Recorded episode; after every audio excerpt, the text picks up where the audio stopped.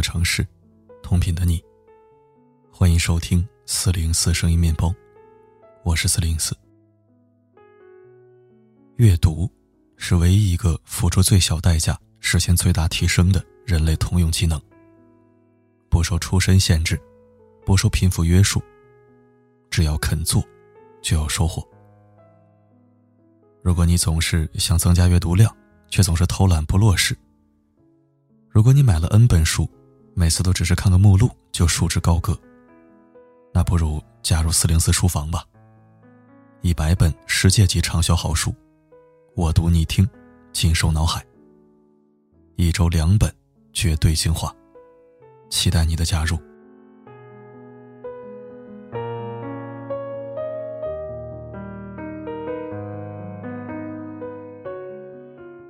在猫扑上看过这样一个帖子：你心中最完美的男神是谁？回答很多：张震、吴彦祖、梁朝伟、金城武、彭于晏。我发现，这些特别受欢迎的男神们，都有一个共同的特点：棱角分明，气质忧郁，浑身上下散发着浓郁的荷尔蒙，如同禁欲的北欧风。那魅惑众生的眼神，哪怕不经意间的回眸，都能让人心肝乱颤，辗转反侧。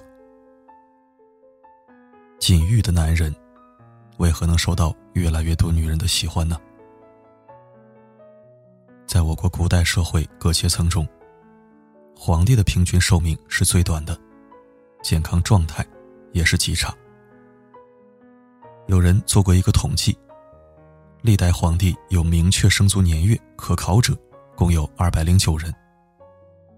这二百零九人，平均寿命仅为三十九点二岁。中国皇帝的平均寿命比普通人要低十八岁，而造成这一现象最主要的原因，大诗人白居易的解释相当透彻：后宫佳丽三千人，三千宠爱在一身。春宵苦短日高起，从此君王不早朝。说到底，还是纵欲过度啊。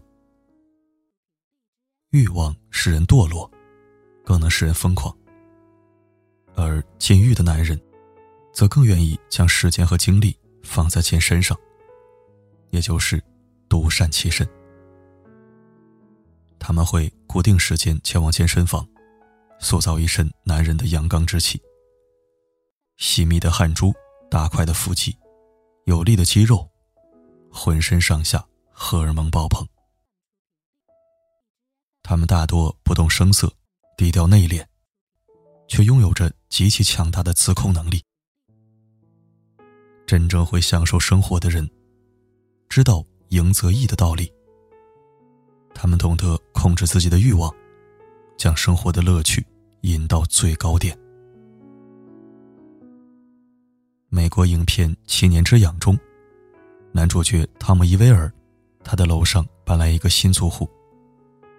梦露饰演的女租户身材火爆，频频对他暗送秋波。而此时，他的妻子带着孩子去度假了，家中只剩下他一人。梦露为了蹭他家的空调，对他卖弄着撩人的性感，甚至说：“我不会半夜三更随便躺在男人家里喝酒，除非他已结了婚。”面对这样的诱惑。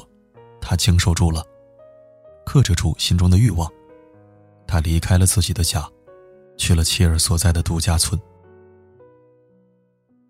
能禁欲的男人，有更强的责任感，对伴侣更为忠诚。英国诗人阿尔弗雷德·丁尼生说：“不爱则已，要爱就得有始有终。”这一点，在禁欲的男人身上。得到了充分的体现。他们不是没有欲望，他们也是人，有人的七情六欲。但他们能克制，能将这份欲望化成对家庭、对伴侣的责任感。红尘三千，魅惑纷繁，禁锢的男人，一旦爱上你，必然对爱情忠诚，对家庭负责，对你不惧任何的付出和维护。同样，禁欲也体现在其他事情上。我之前采访过一个有着几十家连锁便利店的老总，他的日常工作极其繁忙，每家店的日常报表他都要亲自审阅，并且不定期巡视。我不由得有些感慨，身为一个老总，除了要决断重要的运营策略，甚至连巡店这样的事都亲力亲为，而他却笑着说：“因为。”他们是我的心血。在他创业之初，也曾遇到过很多诱惑。有一家奶粉企业，想要在他店里销售不合格的奶粉，并给他五十个点的提成。按照当时的行情来算，这批货卖完，他至少能赚一百万。当时他的启动资金十分紧张，这几乎唾手可及的一百万，对他来说。有着极强的诱惑力，然而，他毫不犹豫的拒绝了。他说：“做人要对得起自己的良心，唯有克己自律，不为诱惑所动，才更容易成功。”事实证明，他的坚持是明智的。如今，他的连锁店已经开始朝着外省开拓，准备打开新的市场。一个男人能控制住自己的私欲，不放纵于外物，实在不简单。他们的心会更专注于事业，更容易获得成功。在《论语颜渊》一章中，颜渊问仁：“子曰：‘克己复礼为仁。一日克己复礼，天下归仁焉。为人由己。’”而由人乎哉？这是孔子跟颜渊的对话。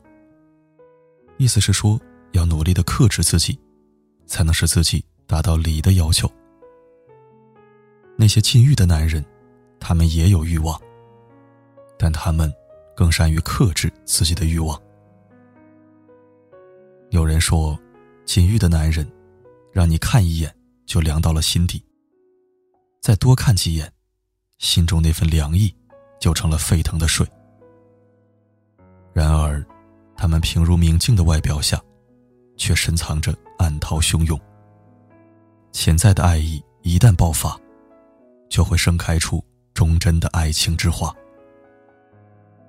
征服这样的男人，是所有女人的梦想。他们如同行走的春药，明知有毒，女人却愿。饮鸩止渴。一个有着健康的身体、强烈责任感的男人，他成功的几率，必然会高出那些只会满足一己私欲的人。禁欲的男人，活得自知、克制。余生有你，才无愧这十里桃花，灼灼芳华。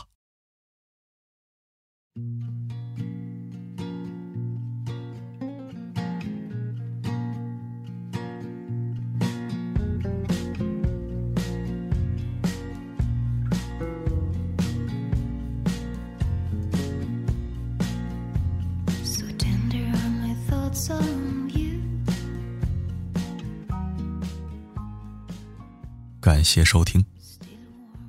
禁欲系男人世间少有，但有一个算一个，都是人中翘楚，名满天下。如果女生们想得到这种男人的青睐，那么自己首先就要做到无欲则刚、深沉内敛。当然了，禁欲系不分男女。如果你想得到他们，就必须先成为他们。禁欲非无欲。不争为大争，一起加油吧！